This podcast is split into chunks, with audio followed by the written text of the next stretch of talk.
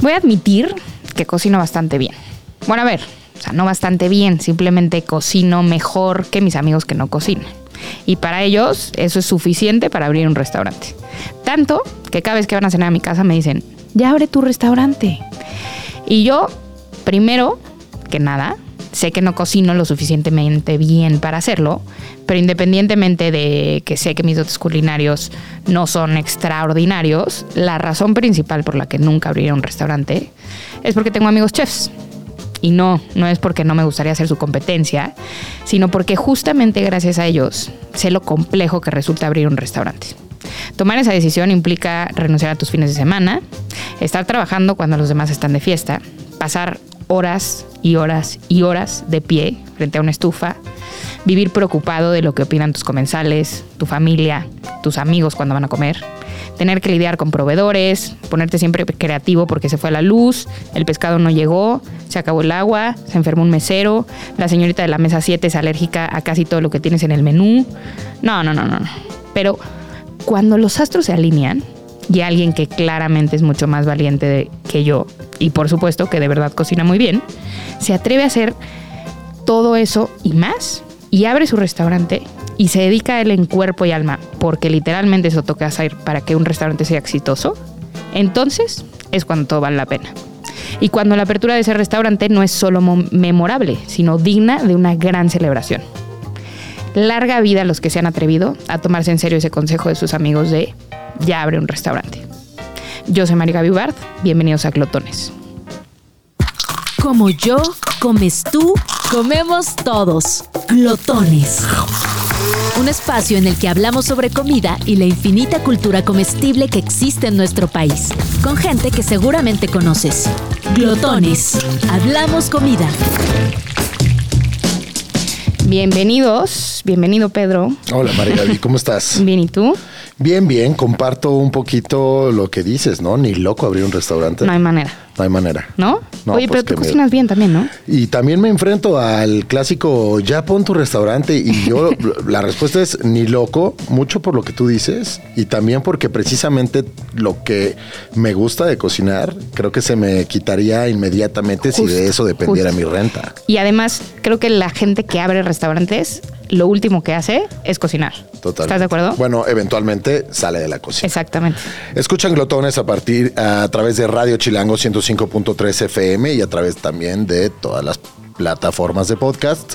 Gracias por seguirnos, gracias por escucharnos cada semana. También síganos a través de arroba glotones en Instagram, donde vamos a estar compartiendo todo lo que cotorreamos aquí y que nos da mucha hambre. Hoy sí vine comido, fíjate. Yo también, yo también. ya, ya era, ya era le pregunté a la invitada de, hoy si había comido, me dijo que no. Así que ya veremos cómo le va. Ya veremos cómo le va. Aperturas eh, de este año, aperturas restauranteras. Híjole, qué gran tema, ¿no? Es que creo que cada que llega a fin de año, Marigaby, es como un corte de caja, un corte de caja de todo, anímico, sentimental, económico, de las cosas que hicimos, de las cosas que no hicimos, de los, de los propósitos que desde luego se quedaron en el cajón desde febrero. Eh, en general se hace como una especie de balance, ¿no? Si fue un año positivo, si fue un año negativo. Y en ese mirar atrás a las últimas 52 semanas, 51 semanas y media, pues también está lo que nos gustó, lo que llegó y lo que llegó para quedarse. De acuerdo. Y creo que justo este año es especial, diría yo, ¿no? Creo que es el primer año en donde hemos escuchado un poquito menos la pandemia, la pandemia, la pandemia, la pandemia. Pero no podemos todavía despegarnos de ese fenómeno y lo que provocó en la industria de los restaurantes y de la hospitalidad en general. Totalmente de acuerdo. Entonces también creo que este fenómeno de estadounidenses que venían a la Ciudad de México y que se instalaban aquí durante meses o estos restaurantes llenos de gente de Estados Unidos también de lunes a domingo, se está empezando a nivelar un poquito y los restaurantes están empezando a ver niveles prepandémicos en el flujo de sus comensales, ¿no? Porque durante la pandemia mientras cerraron fue una locura. Sí. Pero una vez que abrieron, se inundaron los restaurantes de gente extranjera. Totalmente. ¿No? De gente extranjera. Sí. Ok, aquí hay que hacer una diferenciación muy clara. Porque sí, tienes razón. Creo que vimos comensales que no habíamos visto antes. Vimos también propuestas que no, que no habíamos visto antes, lo cual es, es una cuestión de celebrar. Sin embargo, haciendo como este corte de caja post, caja post pandémico, Es que soy Inclusivo. incluyente. Inclu- incluyente. Incluyente. Bueno, caje. ¿Ya ves? ¿Para qué, para qué Perdón, nos metemos en cosas que no, Perdón, tenemos ni idea? Sigue, sigue, sigue. Eh, justo haciendo ese corte de caja, también hay que ver cuántas personas, cuántos mexicanos, cuántos chilangos salieron a invadir esos restaurantes. Correcto. O cuáles de esos eh, comensales chilangos y mexicanos se vieron afectados por el alza de los precios. También. ¿no? Hubo que recuperarse rápidamente. La industria, si bien eh, tuvo la oportunidad de mantenerse durante el primer y segundo año de, de pandemia, pues también hubo un alza de precios. Creo que en general la vida, mi- La vida, sí. ¿no? La vida, y 100%. lo hemos platicado, se ha puesto más cara en México. Los restaurantes no son la excepción, no solo no son la excepción, son uno de los principales indicadores, ¿no? Cuando te empieza a alcanzar para menos, quizás la canasta básica, el supermercado, los restaurantes, es porque ha habido una alza importante. Y también si ha habido una alza en los restaurantes es porque también ha habido una alza en, en- en En la los demanda. insumos, ¿no? Bueno, En sí, los también en los insumos. Y también en, eh, pues en el alza de las rentas. De acuerdo. ¿no? Entonces creo que sí, como dices, 2023 es un año donde más o menos empieza a estabilizar las cosas y vamos a entender el, el México pospandémico y quizás 2024 será ese año definitorio en el que digamos, bueno, Este es México exacto, ya. Esto es México. Esto es México a partir de ahora. Sí, sí, sí. Creo que 23 todavía fue un poquito, ¿no? Mezclado. Pero yo, yo sí, por ejemplo, escuché casos de varios amigos con restaurantes en la Condesa Roma que me decían, estamos desesperados porque nosotros en estos meses contábamos con todos estos comensales que Sí. habíamos tenido en años anteriores y no están llegando porque son los comensales que primero les quedaba cerca a México y por eso venían. Pero ahora como ya se abrió el mundo, ya se fueron a Europa, se fueron a Japón, se fueron a otros lugares, ¿no? Que son comensales, la verdad, que gastan una buena lana en los restaurantes. Ahora, María Gaby, ¿tú, ¿tú cómo ves la, eh, el escenario? ¿Esta gente que llegó de fuera durante la pandemia sigue aquí o se empieza a ir? no. Yo creo que se empiezan a ir. ¿Sí? Sí. A ver, también te voy a decir una cosa muy curiosa que escuché algún, alguna vez, que el, el patrón de consumo del nómada digital no es el mismo que el del turista.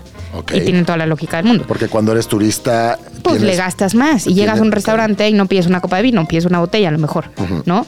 Pero si tú vives aquí y, ok, no, no eres mexicano, ¿no? Eres alguien extranjero que está como un nómada digital viviendo aquí, ya tienes una, un día a día, ¿no? Entonces llegas y en vez de pedir la botella pides una copita y pides Sí. una cosita y ya te vas a tu casa y te regresas a chambear. Sí. Cuando estás de vacaciones le metes le con metes todo. duro. Exacto. Sí, toda la razón. Hay una. Hablando de aperturas, hay un, hay un café cerca de, de donde trabajo que abrió este año que se llama Borel. Muy bueno, En ¿eh? donde alguna vez tuvimos una junta para ver algunos temas de glotones. Muy bien, muy rico. Se desayuna muy bien, el cafecito está muy bien. Rápidamente se llenó de extranjeros. extranjeros. Y yo recuerdo que desde el día uno hay una chava que parece como europea porque habla un idioma que no entiendo. no sé si es rusa, no sé si Habla es, inglés. eh, habla inglés, no lo entiendo. No, no sé, no sé dónde es una, una chava pelirroja que, que siempre es como la primera en llegar a Borel. Y yo estoy seguro que lo que les consume es un cafecito y, Y se se- pone a eso también es otro es temón. Muy duro, es muy duro, ¿no? El tema de la renta en los cafés. Sí, porque el Por nómada nómadas digital, pues digitales. quizás pues ven estos lugares que están hermosos y están abriendo y que Sí. tienen un cafecito rico y que tienen onda. Y se pues una oficina increíble. Seis ¿no? horitas. Seis horitas Y con una un cuenta de 110 pesos. que no paga ni el internet. Exacto. ¿No? Pero bueno, ya Bueno, también en- estaremos hablando exacto. de cafeterías, por Correcto. ejemplo. En Madrid han hecho cafés donde no se permite usar el ordenador, como ellos dicen. ¿Ah, sí? Sí, entonces llegas y está prohibido sacar tu computadora. Bueno, eso, eso se, se también se puede contrarrestar quitando el De wifi, acuerdo. ¿no? Pues sí. Porque pues quién Bueno, va a pero te compartes el celular. Bueno, sí, es cierto. Entonces, Sí, porque si no, si te estacionas Está locochón, durísimo, ¿no? ¿no? ¿Qué, Pues sí. ¿qué, piensas de este año a nivel eh, aperturas? ¿Qué, qué viste? ¿Qué probaste? No, no, no estoy hablando de ejemplos específicos, eso ya los tocaremos más adelante, pero ¿qué, qué opinas de, de la Ciudad de México, del país? En tema de aperturas, Eh, es, es- es gigante el número de aperturas. gigante, es- ¿no? Sí, sí, creo que, que abren cosas cada vez más seguido. Ajá. Eh, creo que vemos propuestas cada vez más seguido. ¿Sabes qué creo? Y a ver, la verdad lo digo con pura intuición, o sea, no tengo como ningún dato que lo avale 100%, pero tengo la percepción de que bajó un poquito esta apertura de dark kitchens que se disparó, Se disparó. en la pandemia, lógicamente, ¿no? Porque todo el mundo quería tener una dark kitchen para hacer comida para llevar, pero siento que eso bajó un poquito este año. ¿Qué pasará con las dark kitchens hoy en día? Híjole, no sé. Porque justamente, eh, como tú dices, ¿no? Fue el gran boom de entender que no necesitamos un front hacia la Correcto. calle para tener un negocio de comida. Y de pronto, con el auge del delivery, a través, o sea, a causa de, de la pandemia, pues este, este concepto tenía mucho sentido y mucho Dos potencial. aplicaciones que volaron esto, ¿no? Totalmente. Y todo mundo vio en las dark kitchens una, una forma de optimizar el espacio en función del negocio. Ahora yo me pregunto si la gente que está detrás de propuestas, detrás de iniciativas, de probar cosas nuevas, está dispuesta a probarlas vía delivery, vía dark kitchen o si la gente que busca nuevas propuestas de comida rica, eh, de diferentes precios, de diferentes or- orígenes, técnicas, etcétera, Quiere ir al lugar. quiere ir al lugar, porque al final de cuentas mucho, mucho porcentaje, vamos a decirlo así, del concepto de un lugar, pues está en la En la experiencia sí, misma, de acuerdo. ¿no? en el ambiente, en el diseño, en el servicio, en, en que la comida sea inmediata y no necesariamente tenga que pasar por un trayecto de motocicleta. Pero en cualquier, no, o sea, en cualquier nivel de restaurantes, incluso si piensas, no sé, en unas quesadillas de, de la calle, ¿no? ¿Por qué pedirías unas quesadillas de la calle para llevar? sí, sí, sin embargo hay ¿Para llevar a dónde, güey? Pues sí, Sí. para llevar y comértelas enfrente de tu computadora o qué. Sí, sí, no, sí. pues te las echas ahí de una recién saliditas del comal, crujientes. Entonces ahí habría que ver qué tanto futuro tienen las dark kitchens. Justo. Eh, seguramente habrá ejemplos muy exitosos, pero incluso creo que esos ejemplos muy exitosos ah, se han visto obligados como a trascender la plataforma digital y montar un espacio en donde sea reconocible a la gente, ¿no? Sí. Que, que no se queden nada más en, en- en las plataformas. Además, Bueno, mira, podríamos hablar de estas de chovis. Bueno, si quieres vamos a presentar a nuestro invitado. Vamos a Y presentar a nuestra invitada, que es una invitada muy especial que queremos mucho aquí en Glotones, y regresamos. En México todos somos expertos en comida. Por eso todos tenemos algo que decir. Estamos de regreso. Estamos de regreso con Mariana Camacho. Mariana es editora, productora y periodista con más de 15 años de especialización en gastronomía, viajes y cultura. Así que es la invitada perfecta para este programa de glotones. Mariana fue directora editorial de la revista Food and Wine en español, crítica gastronómica de Chilango, Travel and Leisure y además colaboradora en medios nacionales e internacionales como Univision, Netflix, El País, Travesías, Milenio, Expansión, Life and Style, entre muchos otros. Además, ha editado libros como Un Menudo Mexicano del Grupo Expansión, Cientos Vinos Mexicanos de la revista Rob Report y fue jurado del programa de televisión The Final Table. Mariana, bienvenida. ¿Qué tal? ¿Cómo estás, Marianita? ¿Qué, qué- a qué hora hiciste todo eso? oye? Pues mira, pasan los años. Tan joven que estás tú y ya te acabaste como todo un currículum. Qué bárbara. Sí, eso habla un poco mal de mi edad. No, hombre. No, ¿Cómo no, estás, Marianita? Gracias por estar acá. De tu No, pues voracidad. feliz de estar con este par de glotones que con los que me ha tocado compartir muchas veces. Eso es lo más Es correcto. importante. Es correcto. ¿Qué onda, Marianita? Justo estamos hablando de, de, pues este 2023 que se nos va y de justo todo lo que nos trajo, de cómo, de cómo parece que el panorama gastronómico se va como acomodando después de dos años muy difíciles. Eh, ¿Tú cómo vas viendo que se, que se acomoda la cosa y ahorita nos echamos un clavadito en las cosas que valieron la pena este año? Pues escuchándolos, ¿no? Pensaba en estos nuevos modelos. A mí lo que me pasa, sobre todo en la Ciudad de México, es que a veces me da mucha emoción, como Sí. que pienso que algo súper interesante está pasando, que creo que ahorita hay propuestas de gente muy joven, ¿no? Como de, de una nueva generación, que se está zafando un poquito como de esas restricciones de la alta cocina, entre comillas, del fine dining, de hacer una cosa súper estructurada y que lo están haciendo muy bien. A veces me enojo.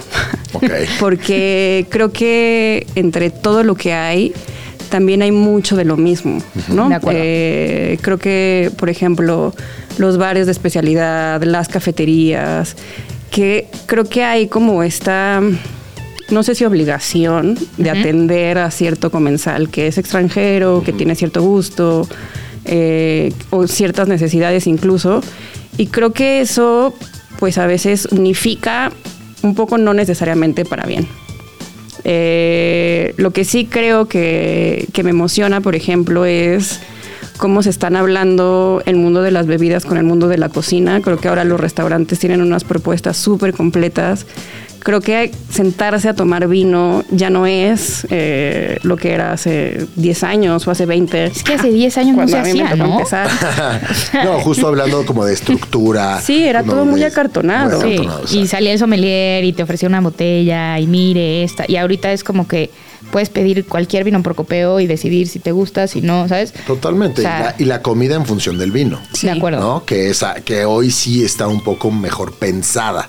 Ya si ejecutan bien o ejecutan mal es otra cosa, pero al menos eh, cuando un lugar se sienta a ver cuál va a ser la comida que, va a acompañar el vino y no al revés. eh, creo que salen eh, cosas bastante buenas, hablando de, esta conversación entre comida y bebida, ¿no? También está el tema de la coctelería. Sí. Que también Y creo que también eso ha cambiado mucho en función de que llegaron muchos extranjeros Sí. a, a vivir a México, a vivir o a estar por temporadas largas. O sea, creo que sí, eh, independientemente de que en la pandemia el consumo de alcohol en general creció, eh, creo que sí, para quienes importan vino para- o para quienes quieren tener esa propuesta, pues se volvió un área de juego mucho más interesante que antes porque ya no se siente como que tienen que tener un vino matarromera español súper clásico para poder llegar a cierto tipo de, de comensal. Creo que ahora también la gente está más abierta a probar otras cosas. ¿Eso es de las cosas que, que le aprendimos un poco a los extranjeros o es un tema de nueva generación? Creo que es de los dos. Sí. O sea, sí creo que los extranjeros... eh, Llegan con otra visión. Exacto, o con otro presupuesto también. Sí. ¿no? Y, y creo que eso ha hecho todo muchísimo más variado. Eh, creo que mientras los escuchaba pensaba mucho en, en las dark kitchens. Sí. eh, porque no, sé, no creo que sea un modelo que, que se vaya a extinguir. Pero sí es cierto que para mí la tendencia es que el que empieza con una dark kitchen evoluciona eventualmente a un lugar a donde la gente puede ir. No sé, creo que me Justo iba a antes, decir antes de las presentarte. Burgers. Exacto, las chovis, ¿no? Sí. Las chovis empezaron como una 100% dark kitchen y ahora es un lugar al que tú puedes ir y, ¿sabes? Como que yo no sé si ellos imaginaron que en algún momento hizo- iba a mutar al revés, ¿no? Porque, o sea, en la pandemia como que el modelo era, ok, ya somos este restaurante, pero vamos a hacer comida para llevar, Sí. ¿no? Y de pronto como que se dio este cambio en la industria, en el, en el mundo y, fue al revés. Totalmente. A mí me gustaría saber, Verena, ahorita que dijiste como, como las propuestas como enfocadas al comensal extranjero que nacen acá, porque yo, yo creo que podríamos más o menos como dividir lo que, lo que apareció este año entre las propuestas que en efecto están como medio gen- generalizadas o hechas de una forma genérica para gustarle al extranjero. Ya vieron, viendo que la, que la fórmula funciona y es negocio, las cafeterías están ahí, eh, ¿no? También está la parte que es mexicana, pero también va dirigida a un extranjero, ¿sabes? Como hay un tema Mexican Curious, este, ¿sabes? Como abrirle la cabeza al extranjero y también de decir como, ay, no todo es mugre y violencia, también se hipsteriza el, el tema mexicano. Y también está el, la propuesta mexicana que llegó para mexicanos, ¿no? También creo que hay ciertos esfuerzos en donde... eh, un lugar mexicano no necesariamente está pensando en gustarle al, al extranjero. Y también está la propuesta extranjera que viene de cocineros jóvenes de fuera, en donde los mexicanos flipan, ¿no? Que les encanta, o sea, no sé. Sarde. Sarde, choza, ¿no? O sea, creo que siento que hay como todo un espectro en el que, como tú dices, de pronto hay cosas que se parecen mucho Sí. porque le quieren gustar a la misma gente y hay ciertas cositas que sobresalen eh, dentro de, de lo que está ocurriendo. ¿no? Entonces, a mí me gustaría quizás empezarnos a clavar en un poco de lo que tú has identificado este año como aperturas que valen la pena y tal vez ahí podríamos ir entendiendo un poco pues a quién le están hablando, a quién le están llegando, eh, si están funcionando en ese objetivo de llegarle a tal o cual o si están fracasando rotundamente. Pues creo que esta lista, eh, varios de estos lugares ya tienen meses al menos, Sí. que siempre es un buen síntoma cuando, Sí. o sea, más de tres meses creo que Ya, va, va- caminando va por- va la cosa. camino. A ver, ¿qué, ¿cuánto tiempo dirían ustedes que necesita un restaurante para decir ya? Ya se quedó. Ya se quedó. Yo digo dos años. Eh, Yo diría que un año y medio es sí, bueno. por ahí, Ok. por ahí, por ahí, sí. Lo que pasa es que más, más de eso sin pegarle, ¿quién puede No, ya, aguantar, no? vaya. O sea, sí. Yo hubiera pensado que hasta menos, pero no lo sé. No lo sé. Bueno, vamos, vamos viendo, vamos, viendo. vamos checando Sí, caso pero por digamos caso. que- En los meses ya 2025 nos se sentamos a revisar esta lista otra vez. Exactamente. A ver quién se quedó. Eh, bueno, eh, si quieren empezamos con el vino para ver. seguir por ahí, que es un tema que me entusiasma, Ya digamos. vimos, ya vimos. Eh, y uno de los lugares es Provocator, que mm, es de Sofía Bernín, que Sofía es una persona que lleva en la industria gastronómica muchísimos años, que es importadora de vino, que es sommelier, y que aparte es una persona con la que te quieres sentar a hablar de vino. Totalmente. Porque te lo va a hacer fácil, eh, siempre te va a acercar una botella y luego otra, y tiene esta forma de, de enredarte. Y creo que este lugar es su capricho, es como, como ese lugar que ella quería tener para recomendar lo que a ella le gusta, lo que se le da la gana. Y, qué de decir, tiene un precio por copeo que yo creo que es de los mejores que se pueden encontrar en la ciudad, porque hay que decirlo, ahí creo que... Ahí está se está puso duro encontrar una copita de menos de 250 pesos en la, Sí. en la zona de restaurantes de la Ciudad de México. Ok, ¿por, por, por dónde oscilan los, Yo los creo precios que de Sofía? sí, yo creo que empiezan abajo de Sí, como 200. cien- sí, como 180, Sí, 170. Sí. Sí. Y aparte también lo que ella hace es que, digo, si ella está y les toca, pues hay que hablar con ella y ella se va a poner feliz ahí a destapar cosas. Porque también esa es su oferta, ¿no? Puedes decir, mira, quiero probar este vino, no estoy segura. Y ella te lo va a abrir, ¿no? Como que tiene esa, La mejor labor de venta es Sí. eso, probar. y ella quiere que la gente pruebe, por ejemplo, más vino blanco. O que eh, yo probé un, un tempranillo blanco español, que pues es una versión, ¿no? Como 180 grados de lo que tenemos en mente, ¿no? En el cliché de los vinos españoles. Ok. Y sí hay comida, aunque la comida aquí digamos que es, eh, Segundo plano. sí, sí es O sea, secundaria cositas para picar que acompañan los muchas vinos realmente. tapitas, pero que también son cosas que, que a ella le gusta comer, ¿no? Como tiene una tapa de cebolla francesa, eh, tiene carnitas para picar, quesitos, eh, tiene un banh mi. Uh, Y, y lo que tiene también es como esta vocación mucho de, de querer hacer cosas con el vino, ¿no? De querer combinar tamales con, con un buen maridaje. Creo que es un lugar al que vale mucho la pena tan- para ir a comprar una botella, para ir a tomarla ahí, eh, o para simplemente, o sea, si estás en blanco en, en el mundo del vino, creo que esa es una gran puerta para, Un buen paso de iniciación. acuerdo, para ir a tocar. ¿Dónde sí. encontramos Provocateur? Está en la colonia Roma. No me sé la dirección. Ahorita la buscamos, se las ponemos en el Instagram busco. también. ¿Con qué nos seguimos, Marianita? Eh, lo otro que está por el rumbo, que esto también hay que decirlo, la verdad es que sí, pues, Está centralizada está todo la muy concentrado. Eh, el otro lugar que está cerca eh, es Cantón Mexicali. Ok. eh, que es esta propuesta pues súper golosa de un restaurante chino de Mexicali, ¿no? Eh, que pues históricamente la cocina china en Mexicali está súper anclada. Pues es la cocina regional de Mexicali. Exacto. La comida china. Exacto. Entonces tenemos en Cantón Mexicali una experiencia a la Mexicali de comida china, en un lugar además donde solía haber Un restaurante chino, ¿no? sí. Entonces ahí el posicionamiento en la cabeza ya está. Sí. Ok, y en mesa, ¿qué vamos a ver? Y en mesa hay, por ejemplo, estas carnitas coloradas, deli. que ese colorado viene pues de una salsa hoisin, Ajá. pero que es ese color rojo, naranja, sospechoso, pero sabroso. Antes de que nos siga dando más hambre, Marianita, vamos a hacer una pausa. Es muy breve y regresamos aquí a Glotones. Hacemos una pausa y regresamos. Esto es Glotones. Antojos, tragos, monchis, gustos culposos, recetas milenarias, cochinadas. Aquí hablamos comida. Continuamos. Escuchan Glotones a través del 105.3 FM Radio Chilango y a través de todas las plataformas de podcasts. Estamos hablando con Mariana Camacho, periodista gastronómica, sobre las grandes aperturas de este 2023 que se nos acaba. Cantón Mexicali, en, la esquina de Avenida Yucatán y Álvaro Obregón. ¿Puede ser? Álvaro Obregón, ¿no? ¿Más? Ahí en Bueno, la ahí mera lo verán, esquinita. lo van a ver. Hay una luz roja por fuera.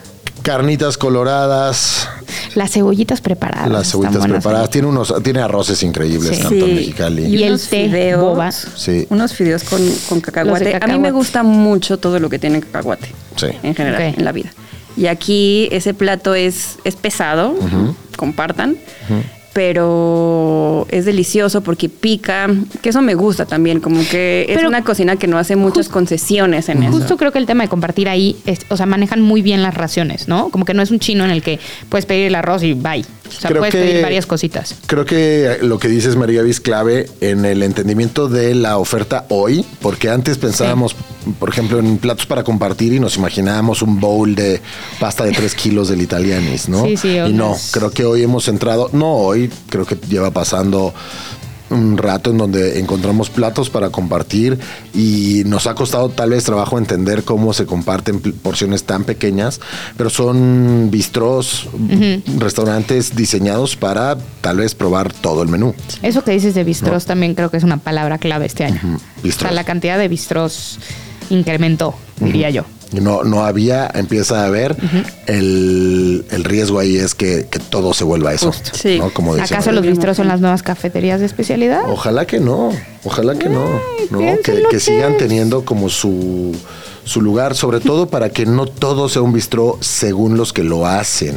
Correcto. Porque entonces sí podría ser como, ay, Confuso. un bistró eh, contemporáneo y pues de pronto no tiene nada de eso, ¿no? ¿Con qué nos seguimos, Marianita? Pues si quieren seguimos con algo asiático. Eh, este es uno de los lugares que más me ha gustado este año. Eh, A ver, descríbelo y Pedro y yo tenemos que adivinar tienen que adivinar. A ver, A ver. échale. Es tailandés. Somsa. Somsa. Sí. Ok. Ay, qué Sí, fácil. también, delicioso. fatal. Qué locura. Eh, Cuéntanos, cuéntanos, porque creo que es un concepto que vale la pena. Pues creo que justo eh, tiene algo de, de capricho, ¿no? Como de querer hacer los platos que a la chef le gustan eh, comer. Y luego está, está ese lado de bebidas, que uno es el té y otro son los vinos. O sea, Somsa tiene una carta muy bonita de vinos espumosos. Ok. Eh, vinos rico. espumosos entendidos como prácticamente todo lo que tenga burbujas, eh, puede ser sake, tienen sidra, Petnat. eh, petnat, sí champaña, sí prosecco, eh, algunas cosas inclasificables en el medio, Ujú. pero que al hacer esta, esta combinación con algo tailandés, o sea, por ejemplo, tienen un pato a la naranja delicioso, Y que creo que justo su carta de burbujas va con una oferta de ostras que de verdad es de lo mejor que he comido últimamente. Qué rico. Somsa es además de un, un salón de té, digámoslo así, con, con buena comida thai y por ahí algo de guiños vietnamitas seguramente. Es un lugar como de ritual, ¿no? Como de momento. No solo vas a comer porque se te está antojando algo en particular, sino porque se te está antojando el momento que construye esta vinculación que tú dices que, que hacen una bebida y una comida. Yo diría Sí. que es un lugar de celebración. ¿De celebración también? Sí. O sea, llegas y sientes que estás en una. O sea, para- es un lugar perfecto para ir a celebrar un cumpleaños, digamos. Pero, a ver, vamos a hacer como esta distinción, ¿no? En Porque también está el lugar de, de celebración, que es un lugar de celebración por lo rico que se come, pero por lo impagable que se vuelve, ¿no? Este, donde dices, solo voy a venir en mi cumpleaños. claro. cuando porque me van a invitar. Ah, cuando me invitan a la cuenta. Cuando pagan los amigos. Sí, no sé si no, o sea, vaya, lo que no quiero es confundir este, este Claro, lugar de claro. celebración con, con Con un la- lugar con el que quizás sí promedio. puedes ir dos o tres veces al mes versus uno que solo te alcanza a ir una vez al año, ¿no? Recordemos el tema. Yo no sé si dos o tres veces al mes, pero a lo mejor una vez al Una mes. vez al mes. Cuando dices como, oye, Hay que juntarnos. exacto, hay que juntarnos, tengo ganas de verlos, tengo cari. O sea, cuando sientes que es una fecha especial, siento que Somsa se porta a la altura de la fecha especial, digámoslo así. Ok. Sí. Oye, qué bonito este capítulo de Glotones. Vamos a Somsa. Vamos a Sumsa. Ahí está. Ay, un es- vamos a abrirnos un espumoso. Casual. Vimos a Marianita. Es martes. Un espumoso. Burbujita y ostras. Ay, qué bueno. Que sería muy bonito que hicieran eso en mi lo haremos, lo haremos, lo haremos. Qué bonita recomendación, Marianita. ¿Qué más nos traes? Sí. eh, para salirnos de la zona, porque Somsa también está en la Roma, eh, vamos a otro lugar común que es Polanco. Uf, Ay, hay que caminar unos metros más. me quedo más tranquilo. sí, ojalá hubiera más cosas en el sur. Está- Yo quiero hacer esta Fiamma. invitación. Fiamma acaba de abrir en el sur. No he ido. Yo tampoco he ido, pero tengo, lo tengo en mi lista. por Fiamma ir. es de Abel Hernández. Sí. Sí. Ah, ya fue. Ah, Ah. ok. Perdón. Perdón. sí, Mejor fue. vamos a Polanco y ahorita hablamos de Sí, eso. luego volvemos a este tema. Eh, bueno, está una que creo que también ha Sí. sido una de las aperturas más sonadas, que es de Fernando Torres y tiene la asesoría o La cocina. De, de Jorge Vallejo, ¿no? Y eh, a mí lo que me gustó de este lugar es que, pues para ser Polanco es justo algo con muy poca pretensión, ¿no? O sea, está muy bien montado, es súper cómodo, no es particularmente barato, digamos, pero es un lugar donde te la vas a pasar muy bien, comiendo cosas al centro. eh, ¿Fuiste a comer Mucha tú? brasa. Fui a cenar. Ok. Eh, no he ido al café, que está al lado partido por una tienda de bicicletas, que es parte del concepto. Pero sí, por ejemplo, la carta de bebidas tiene, esta, tiene una relación 100% con, con la uva. Entonces hay tragos clásicos como un carajillo hecho con un oporto. Eh, yo me tomé un Negroni que también tenía una mistela y cosas del Valle de Guadalupe, súper bueno. Entonces ahí hay como, como un grado de especialización extra que creo que les queda muy bien.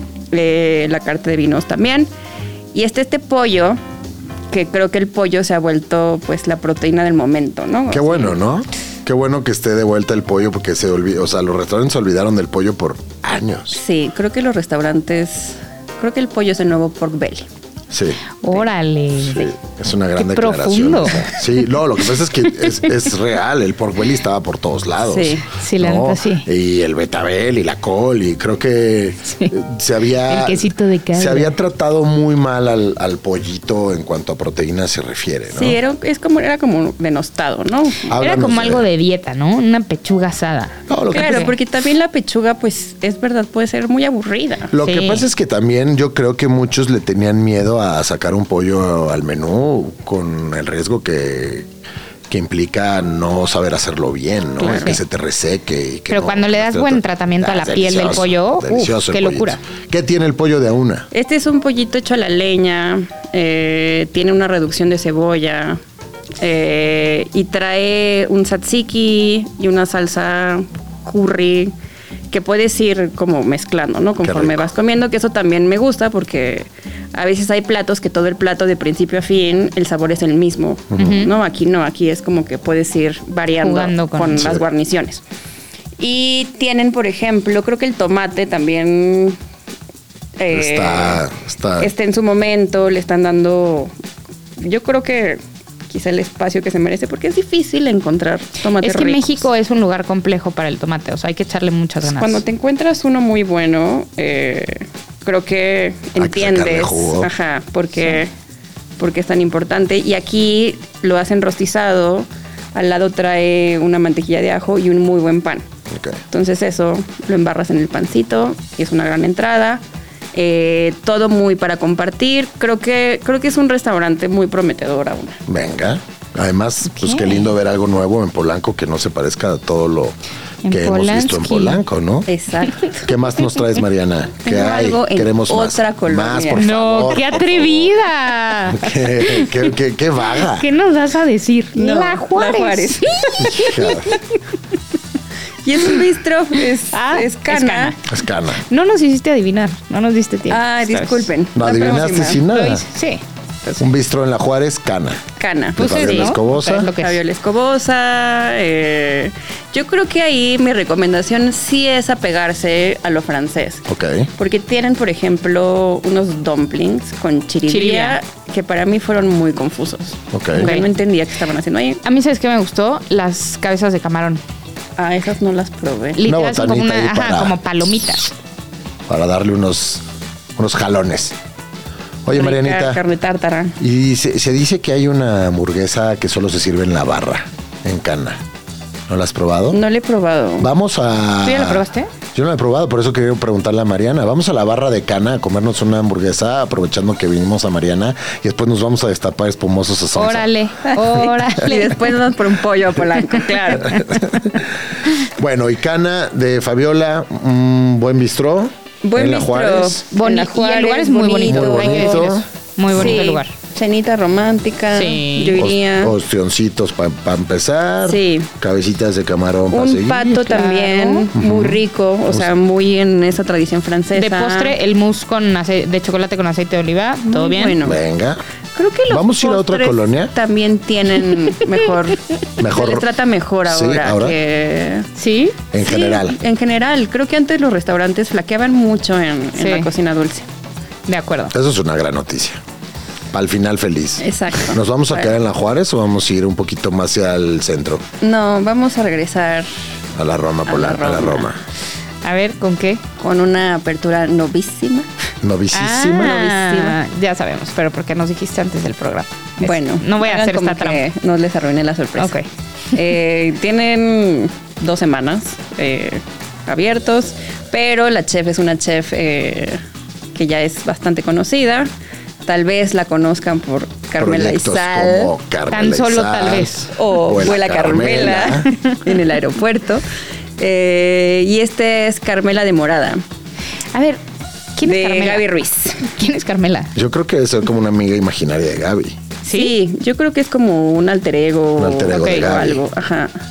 Porque también los restaurantes que tenía en Tabasco, que antes se llamaban Gourmet MX, pues cambiaron de nombre a esta narrativa. Ah, ya también regresa son Carmela. Carmela. Regresa Carmela, regresa se llama, puede ser. Sí. Bueno, mira, eh, independientemente de quién sea Carmela y, y de la utilización de- del alter ego de Gaby Ruiz en sus restaurantes, a Gaby además le mandamos un beso y un abrazo grande que acaba de ser mamá. Pues es un mejor nombre que Gourmet MX, ¿sí o no? Sí. ¿No? Así que celebramos todo lo que está haciendo Gaby. Cuéntanos de su nueva aventura en la Roma. Pues es Carmela de Morada. Eh, Gaby cuenta que el menú está inspirado mucho en, en la maternidad, en su embarazo, en esos antojos. No que eso signifique que van a... Que hay que estar embarazado para ir, ¿no? No, ni que tienes que comer combinaciones bizarras como las que supuestamente tienen las embarazadas, porque no sé si eso es apetecible del todo. Pero, eh, pues el restaurante sí tiene estas cosas que son muy de la cocina de Gaby, ¿no? Muchas ideas, Ok. eh, cosas bastante golosas. De ahí, de lo que probé, dos de mis favoritos fueron un taco de hojas, eh, de hojas verdes ¿Como quelites? de quelites, eh, que tenía cositas crujientes, una mayonesa, que es un taco muy sencillo, pero como muy bueno para empezar una comida, ¿no? Como Ok. que es eso que te va a Para abrir el apetito, a comer, digamos. Sí. Y hay un pollo con salsa de miel de mole. Otro pollo. Sí, que es, un, es una versión asiática, ¿no? Como la fritura de- del pollo con un risotto.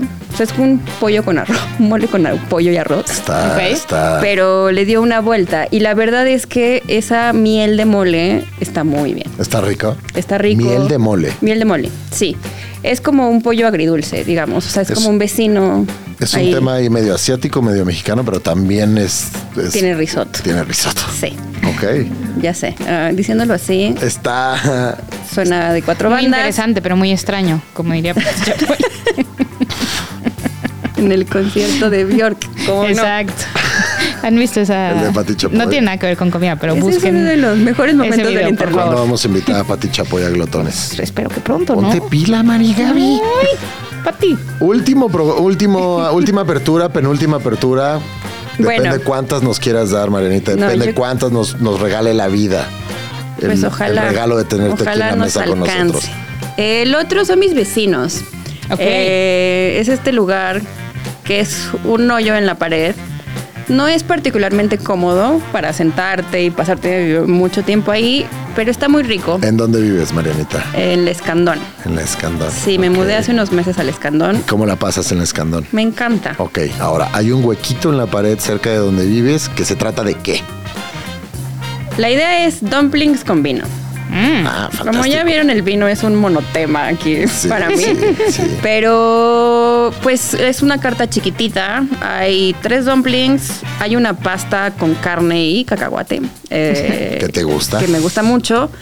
Y la verdad, la variación de los vinos, la mayoría son naturales. eh, es una carta muy cortita. O sea, es un lugar para ir entre semana, tomarte una copita y a lo que sigue precios muy bien, pero esta combinación que empieza a ser de, vamos a ver cómo queda lo asiático con, con vino, me gusta, me gusta cómo va caminando. ¿De qué son los dumplings? Hay de vegetales, hay de carne de cerdo y... Está peligroso que esté tan cerca de tu casa, ¿no? Pues no tanto. ¿No? No, Te has sabido gusta, comportar. Soy Ok. intrépida. ¿Cómo se llama el lugar? Se llama Vía Sol. Vía. Vía Sol. Ok, nos vas a Sí. tener que dar ahorita más datos sobre ese lugar para ponerlo a toda la gente que nos sigue en arroba glotones porque yo no sé si sabría escribirlo. Vía ¿Con B de V bueno? y Ah. A, Vía como las vías del tren. Sol. Sol, como el sol. Ah, Está más fácil de lo que. Órale. Igual se lo vamos a poner a todos nuestros seguidores. Sí. Oye, qué buena, qué buena onda Sí, tener se eso. lo pueden de pasar de vecino, largo ¿eh? porque hay, o sea, en esa calle hay- está todo pegado. Al lado hay un restaurante coreano, una fondita mexicana. ¿Qué tal se está poniendo el escandón? Creo que Interesante. Todavía no. Creo que a nivel de, de restaurantes más formales, no, es un desierto. Ok. O sea, no hay algo que yo, o sea, no nada me viene a la cabeza que sea como un lugar. Pero el Escandón tiene estos lugares de siempre, ¿no? Sí. Cantinas. eh, Los pambacitos. Los pambacitos que yo no conozco. Les debo una visita. Oh, ve, son fantásticos. Sí. Y pues lugarcitos más de barrio que, que son para gente de la colonia. O sea, no es, no es una colonia donde que tenga tanto ese movimiento como la Condesa o la Roma. Sin embargo, no se come mal. No, para nada. ¿Tienes algún otro Hay muy buen lugarcito? pan en hay buen pan, hay buen pan. Pues está esta panadería Dave's, que a mí la verdad ¿Te gusta? me gusta. O sea, tienen buena hogaza, buen chocolatín. Bueno, ya, ya, ya teniendo buen pan, ya vamos de gane, ¿no? Hay, hay cafeterías de especialidad por todos lados, como el resto de las colonias. no sí hay algunas, pero sí hay. Sí hay, o sea, ya Sí, empieza sí. a, a meterse ahí Enfrente como... de mi casa hay una. Bueno, que tienen varias sucursales. Creo que tienen una en la Roma, que son los de Alma Negra. Sí. Uy, a mí me gusta su café. Sí, pueden ser un poquito snobs con el tema del café. Pero, Bueno, pero todas las cafeterías de especialidad es su especialidad, ¿no? Pues es que sí, creo que justo. la especialidad del café especializado es ser snob. Ser snob, sí. Ahora entiendo el concepto café de especialidad. Exacto. Ok. O ponerle mucha leche a todo, como Sí. hacer Ya. muchos lates. Mucho malabar. Sí. Oigan, pero ya nos estamos desviando del tema. Discúlpenme. Perdón, una, ¿qué más? ¿Qué más? ¿Qué más tenemos A en ver, el- en el tú? Pedro, Sí. tu apertura favorita de 2023. Hoy Sarde tendría que estar ahí. Ok. Sí, Sarde me gusta mucho. Eh, la Sociedad Mexicana de Hamburguesas me parece que no he están ido, me muero de bien ganas de ricas ir. también. Eh, Malacopa Dive Bar. Ok, Un dive cuéntanos más de barcito este en la lugar. Juárez, ¿no? Ahí para echar fiestita old school sin mayor pretensión. Eh, bueno, se viene el, tri- el Tigrillo, la cafetería debajo del Tigre Silencioso, Ok. en Calzada Salta en la Roma. Kirbil Sushi, ahí en Orizaba, de Marco Carboni.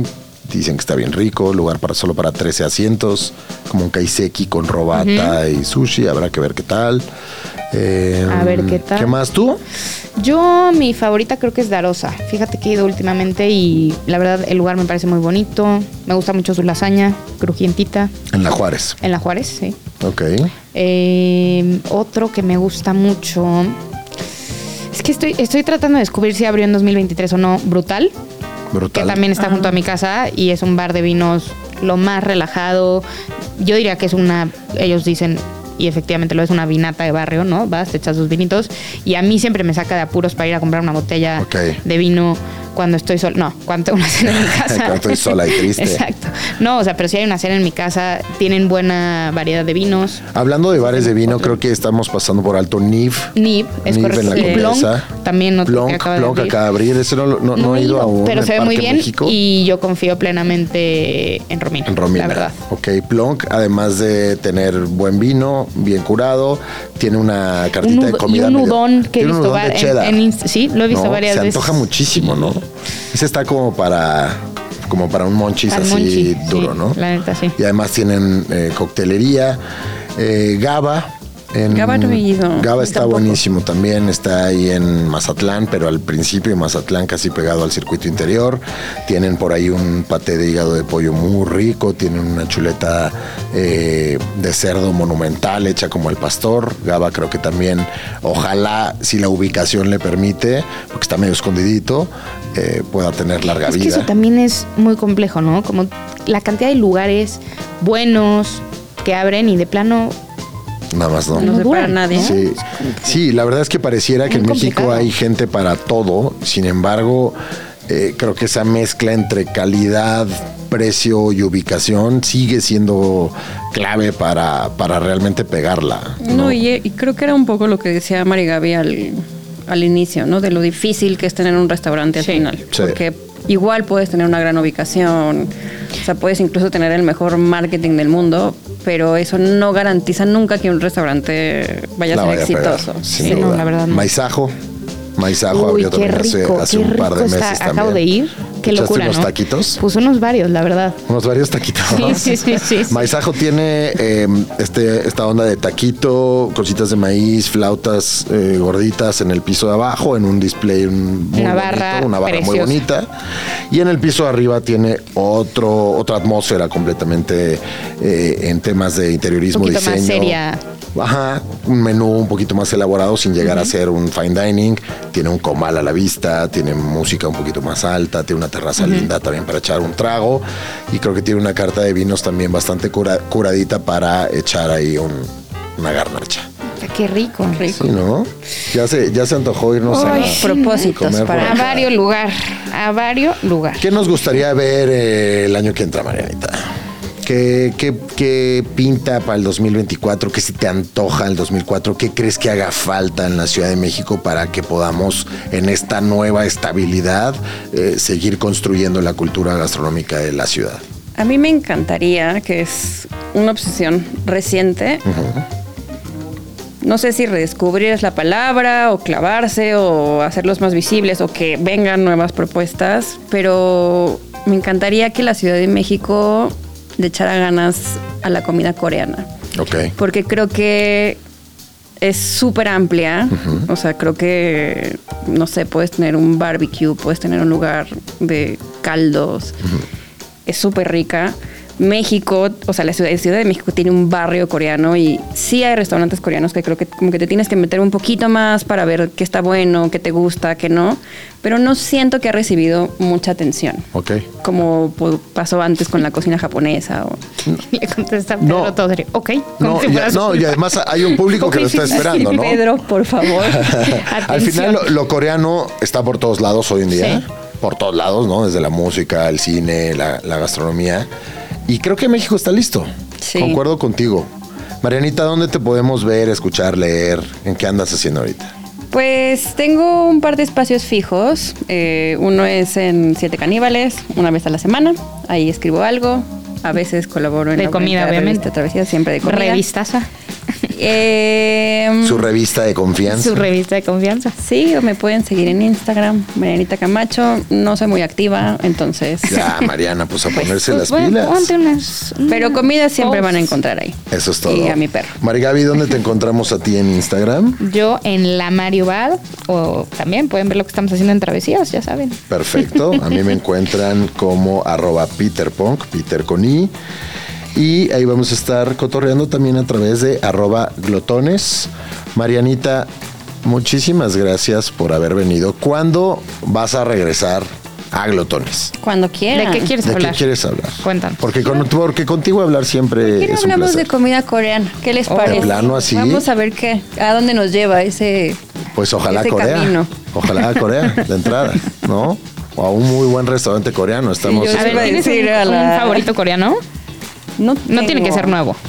Bueno, enfrente de mi casa hay un restaurante No, bueno, coreano que ¿dónde me vives? gusta mejor dinos dónde vives. Sí, sí, sí. Se llama Opa, me encanta su pollo frito y me encanta su. ¿Cómo se llama? Opa. Opa. Opa. ¿Qué fue de los de los Nadefo, de los Mapo Galvi, de la Juárez? ¿Ya no? ¿Ya no son lugares confiables? No lo sé. Honestamente, creo Le- que es. Le huiste. Sí. O sea, es parte de como de la vieja Sí. escuela de Corea que no es la que queremos conocer el año que entra. Pues sí queremos conocerla como para tener un referente, Renovada. pero creo que sí, o sea, pienso en cómo se llama el restaurante de Soyo y su Doribán. de los Doribán. Doribán, que creo que va por ese camino, ¿no? Ok. Ujú. Pero me encantaría de verdad un barbecue coreano. Contemporáneo. Sí, me Sí. encantaría. Aunque estuviera ahí. puesto más Ahí me fresón. encontraría. Aunque estuviera un poquito más fresón puesto, pero rico. muy fresco. Sí. En Miami No. hay uno que es bueno. O sea, eso me refiero. De pronto Cox. pensamos en estas mesas, Sí. ¿no? Como, como con, con el barbecue coreano, pero en, en entornos un poco más fresones, ¿no? Sí, que vengan Unos los buenos barbecues coreanos. ¿no? Sí, cervecita. Una cervecita, sí. Sí, estamos listos.